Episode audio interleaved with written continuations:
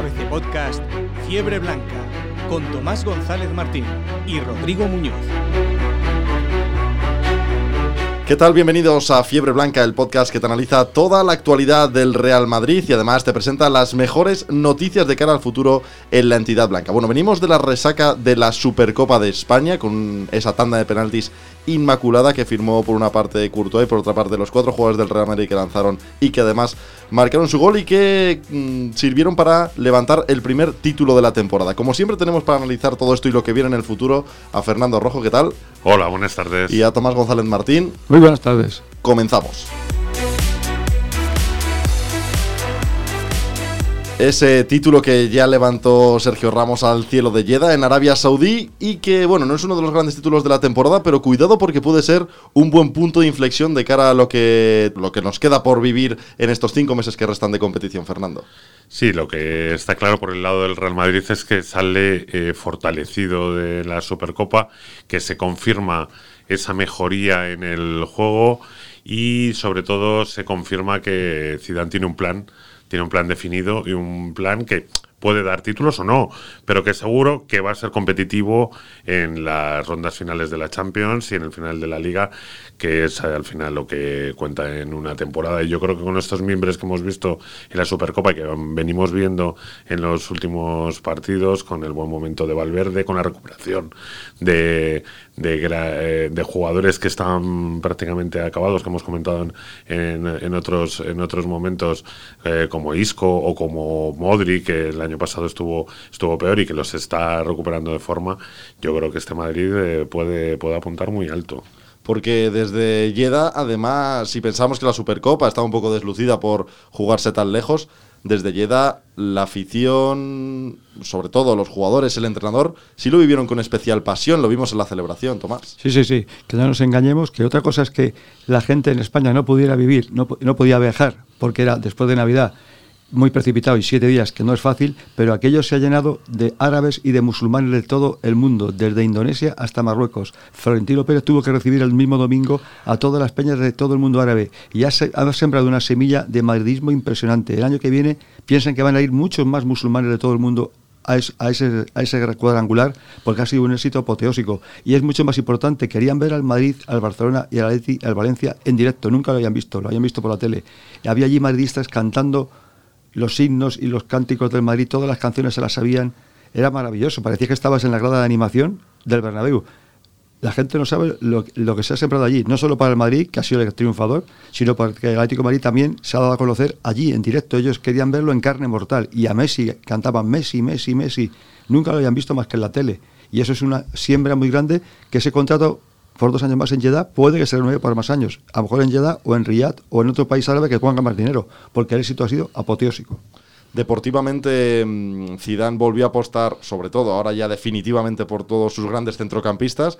Y bendito problema el que tiene ahora por delante, ¿verdad? Porque con el buen fútbol desplegado, sobre todo en la semifinal ante el Valencia, este fin de semana a las 4 de la tarde en el Santiago Bernabéu recibe al Sevilla. ¿Qué Madrid nos vamos a encontrar? Porque ahora ha destapado el frasco en las esencias y puede jugar con centrocampistas, con extremos. Siendo el Bernabéu, intuimos que volverá Rodrigo a la alineación titular, pero es que ahora mismo, tal y como está el equipo, puede jugar con todo.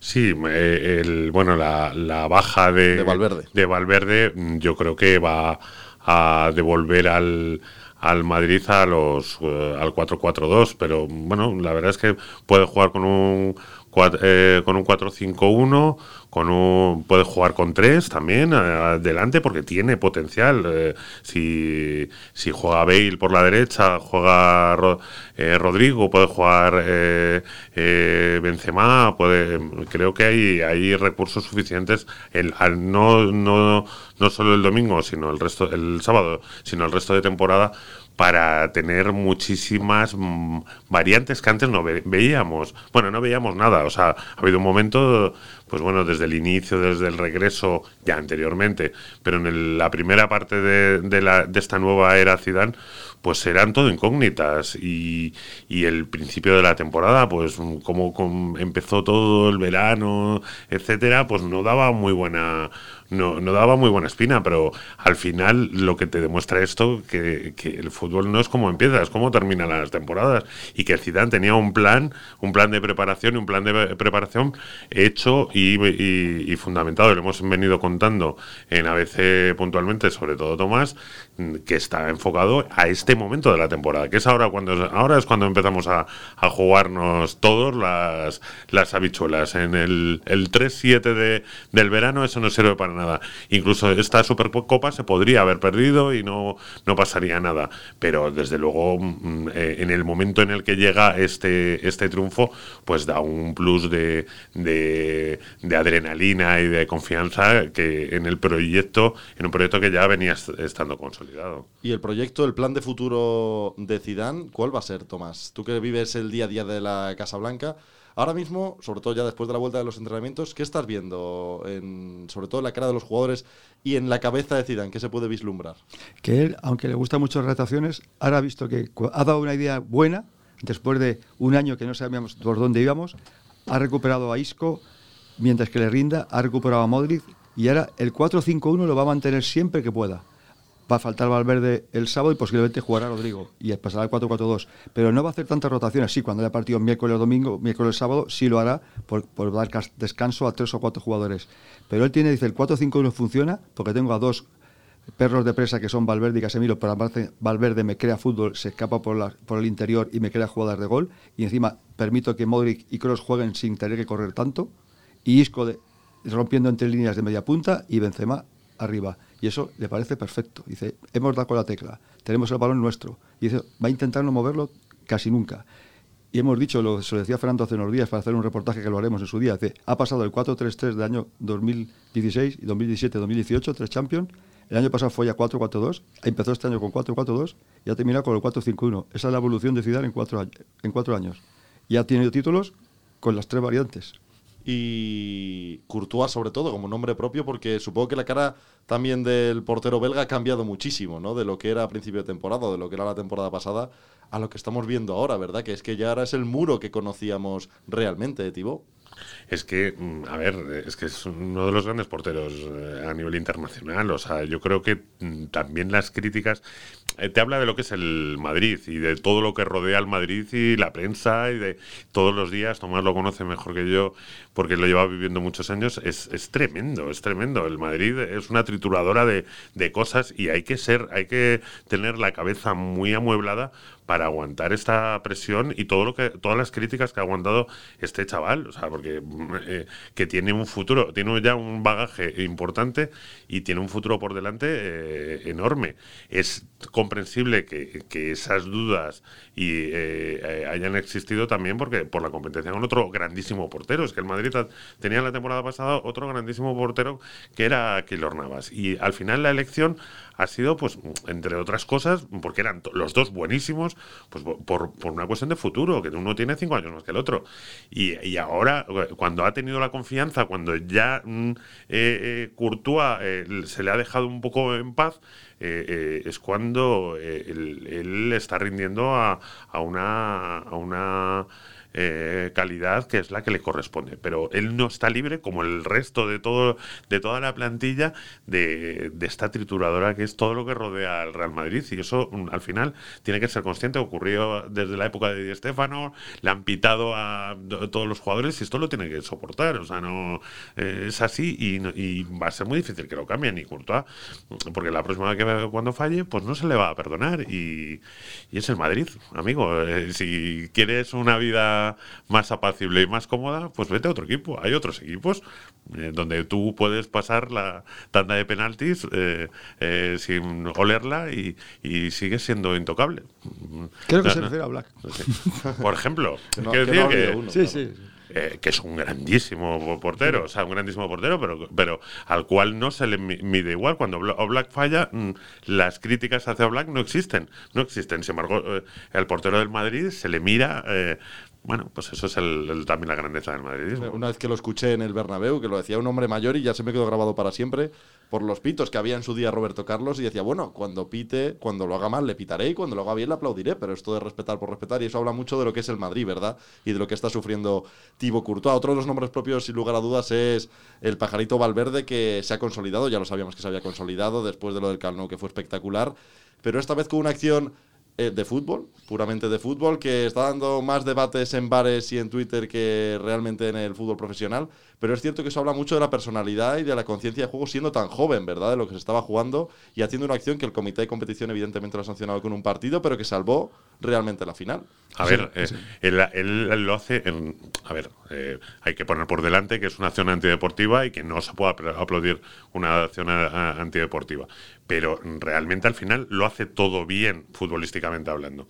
O sea, salva a su equipo y luego después reconoce, sale a, rueda de prensa y reconoce que, que, que lo que ha hecho no es, no es bonito, pero que tenía que hacerlo. que realmente demuestra la grandeza de un jugador y la nobleza de un jugador y, sobre todo la, eh, la madurez, porque en centésimas de segundo calcular que mm, tú lo, eh, eh, expulsándote, autoexpulsándote, no provocas un, una, un, en ese minuto 116 de partido, tal y como estaba el encuentro, no provocabas ningún perjuicio a, tu equipo. Sin embargo, lo que estabas es salvando a tu equipo, autoinmolándote. Entonces, calcular en ese momento qué, es lo que tienes que hacer en esas décimas de segundo, creo que demuestran una, una madurez eh, increíble. Más allá de que no podemos tampoco, eh, evidentemente, alabar una acción que es una, una patada, pero, pero en fin, creo que hay una serie de cuestiones que también hay que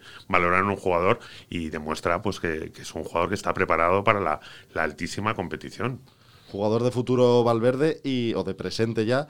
Y en el futuro del Real Madrid más inmediato hay nombres propios ya que pueden recalar en la Casa Blanca, sobre todo de cara a la próxima temporada, ¿no? Como es el brasileño Reinier. ¿En qué situación está ahora mismo ese fichaje, Tomás? Reinier está prácticamente hecho, falta firmarlo porque si se lesiona en el, en el torneo olímpico que está jugando con Brasil, que está allí jugando porque quiere clasificar a Brasil para los Juegos Olímpicos de Tokio, si se lesiona hay cláusula que no, sería, no se firmaría pero ya está fichado, ha pasado dos veces reconocimiento médico. Entonces, primero tiene que cumplir 18 años, que los cumple ahora el 19 de enero, ya puede fichar, y después acaba el preolímpico y vendrá a Madrid el 9 de febrero. Si no ha pasado nada, será jugador del Madrid y vendrá inicialmente al Castilla. Es otro jugador, visto por Juni Calafat, visto por José Ángel Sánchez, visto durante un año y medio, que van a fichar ahora como Vinicius, como lo digo, y también, como publicamos en ABC en agosto, Van de Beek, que estaba firmado con cláusula de que puede ficharse todavía hasta el 30 de junio del año que viene, el Madrid tiene que decir en junio de este año ya si lo ficha o lo desiste de él y se va a otro sitio. El Madrid también lo tiene cerrado, pero en esa cláusula, en mayo y junio tienen que decidir si lo quieren o no quieren. Por eso está saliendo la noticia que me han llamado gente de fuera y dice, ya publicasteis en agosto, publicamos en agosto, que en principio se iba a quedar y después dijo Zidane, quiero a Pogba, no quiero a nadie. Pues entonces se firmó con un año más de cláusula hasta el 30 de junio. Y entre medias se ha encontrado con Valverde. quiero a Pogba, entre medias ha venido Valverde y ahora vamos a ver eh, Van de Beek, claro. Claro. Entonces, que pues, son muchos. El capítulo de salidas también influirá, sobre todo en la decisión que se tome, ¿verdad? Sobre Van de Beek. Claro. Es que ahí, seguramente, Modric tiene 34 años. Si quiere, seguirá, le queda un año más y podrá seguir. Y se puede quedar incluso en el club de embajador, tiene todas las puertas abiertas del club. Ahora, si él ve una oferta buena de China o del Inter o de Italia, ese último año se lo dejará ir. Y también, si Isco tiene ofertas, también se le dejará ir. Son dos jugadores que pueden ser, entre comillas, transferibles. Porque podría haber Iván de Beek y, Hombre, pero y luego tenemos a Odegar. Y Odegar, claro. Claro, es que Odegar va a ser recuperado en junio, con lo cual mm, yo no sé tantos, tantos centrocampistas. también me parece curioso que hablábamos a principio de temporada, y, es cierto que el Madrid no eh, en el centro del campo no tiene una, una demasía de efectivos, y sin embargo está jugando con cinco centrocampistas. Todos eh, todos están, están jugando. Entonces, bueno, eh, al final, al final ya no se trata de estar en una plantilla. Al final lo que necesitan los jugadores es minutos. Y si es un jugador que no va a jugar, pues, pues traerlo en este momento yo, por ejemplo, que estuve viendo, porque estuve de vacaciones por ahí por el norte, viendo a Odegaard, que es un fantástico jugador. Yo lo he dejado un año más, o sea, es mi opinión. Lo estuve viendo en, en la Noeta en el último partido contra el. Y, y, y, sinceramente es un jugador que necesita minutos. Los jugadores necesitan, necesitan minutos. Eh, traerlo aquí para tenerlo en el, en el banquillo. Ay, no sé, me, da un poco de, de cosa. Yo lo he dejado un añito más en la Real Sociedad y, dentro de dos años, ya cuando llamó, ya se despeje todo el, asunto, me lo traía para acá porque creo que va a ser también otro jugador de futuro en el Madrid, un jugador con una clase excepcional y que está siendo la gran revelación, una de las grandes revelaciones de la liga. O sea que, es que el Madrid tiene mucho por ahí, o sea que estamos hablando de pues, eh, pues a Kraft, eh, tiene a, Vallejo, eh, tiene, tiene, tiene a Vallejo también, tiene a Cubo tiene eh, hay uno, una serie de jugadores que, que, que, que, puede recuperar el Madrid en cualquier momento. Bueno, pues estaremos atentos a todos esos fichajes que pueden llegar o que podrán llegar a partir de junio y se los contaremos como siempre aquí en Fiebre Blanca.